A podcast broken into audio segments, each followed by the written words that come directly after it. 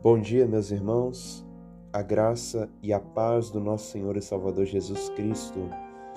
Depois de um tempo sem poder gravar os devocionais, segundo a vontade de Deus, nós estaremos voltando. Amém? Vamos meditar em 2 Crônicas, capítulo 32, versos 24 ao 26. Naqueles dias adoeceu Ezequias mortalmente.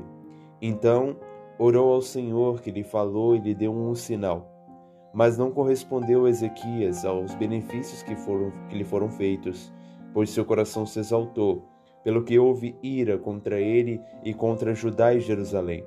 Ezequias, porém, se humilhou por se ter exaltado o seu coração, ele e os habitantes de Jerusalém. E a ira do Senhor não veio contra eles no dias, nos dias de Ezequias.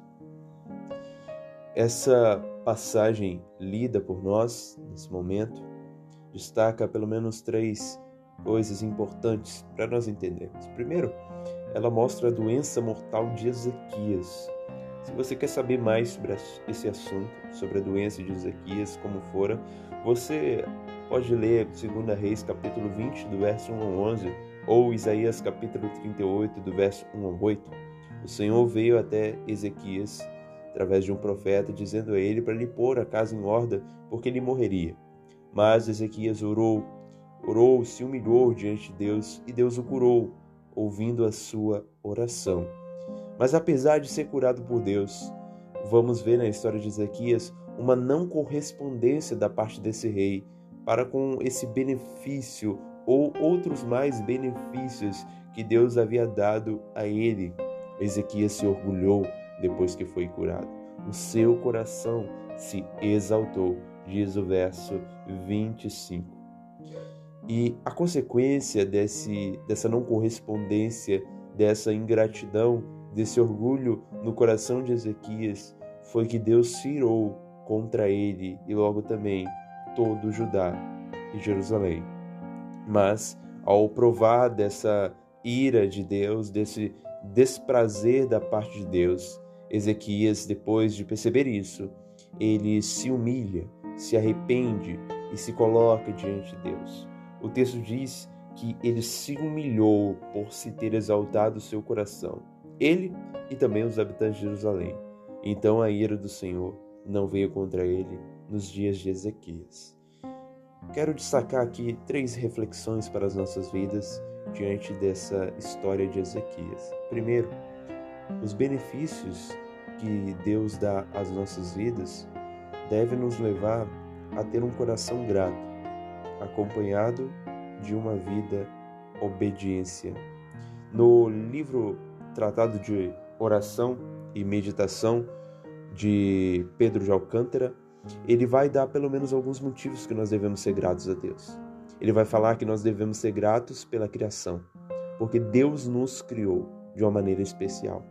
Nós temos que ser gratos pela preservação, Deus nos sustenta, Deus nos dá os alimentos que nós necessitamos, Deus nos preserva de acidentes, Deus conserva a nossa vida. Devemos ser gratos pela redenção, porque Deus se manifestou em nós. O Cristo padeceu as piores dores infernais na cruz. Cristo padeceu por nós, por sua misericórdia que dura para sempre.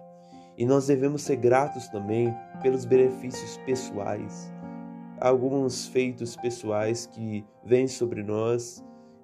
Privilegiado a nossa alma é com esse cuidado especial de Deus. Então, esses benefícios devem nos levar a ter um coração grato. E, como disse, reitero, acompanhado de uma vida obediência. Paulo vai falar isso em Romanos capítulo 2, verso 4, das riquezas da bondade de Deus, e elas devem nos levar ao arrependimento. Segundo lugar, a ingratidão é filha do orgulho de nosso coração. Tal vício só traz prejuízo para a nossa alma. Provérbios 16, 18 diz que a soberba precede a ruína e a altivez de espírito a queda. Meus irmãos, nós já nascemos com o orgulho plantado em nosso coração. E à medida que nós vamos crescendo, tal orgulho quer enraizar mais e mais em nossa alma. E se ele criar raiz muito, muito profunda, gera ingratidão, descontentamento, falta de zelo, falta de amor e todos os outros vícios. Gregório, um dos pais da igreja, vai dizer que o orgulho é pai de todos os vícios, ou como também disse Tomás de Aquino. Então, meus amados, o orgulho está dentro de nós e ele verdadeiramente é a fonte de tantos outros pecados existentes na nossa vida. Precisamos é, mortificar tal pecado. E aqui nós partimos para a terceira e última reflexão, que o remédio contra o coração exaltado, um coração ingrato, um coração orgulhoso é a auto-humilhação. Orgulho também gera outros problemas, em 1 Pedro capítulo 5 vai dizer que a ansiedade está diretamente relacionado ao orgulho. E aqui nós vemos a necessidade da auto-humilhação, o se humilhar diante de Deus para vencer tal pecado e passar a ser grato diante dos benefícios de Deus e logo também ter uma vida obediência. 1 Pedro capítulo 5, no verso 6, vai dizer o seguinte: Deixa eu abrir aqui.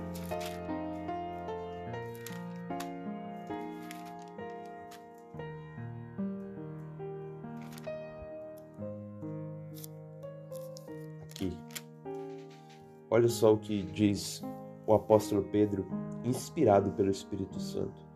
Humilhai-vos, portanto, sob a poderosa mão de Deus, para que ele em tempo oportuno vos exalte, lançando sobre ele toda a vossa ansiedade, para que ele em tempo para que lançando sobre ele toda a vossa ansiedade, porque ele tem cuidado de vós.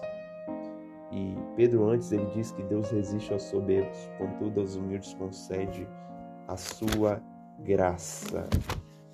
E também no Salmo de capítulo 30, 138, vai dizer assim: O Senhor é excelso, contudo, atenta para os humildes, soberbos e os conhece de longe. Então, meus irmãos, nós queremos ter um, uma história um pouco diferente da de Ezequias nessa questão da não correspondência acerca dos benefícios de Deus, precisamos nos humilhar diariamente diante do Senhor, reconhecer os feitos dele em nós e viver uma vida obediente segundo a vontade dele. Deixo então essa, essas reflexões para o benefício da nossa alma, meus irmãos. Nos humilhemos diante de Deus, poderosa mão dele, porque ele tem cuidado de nós.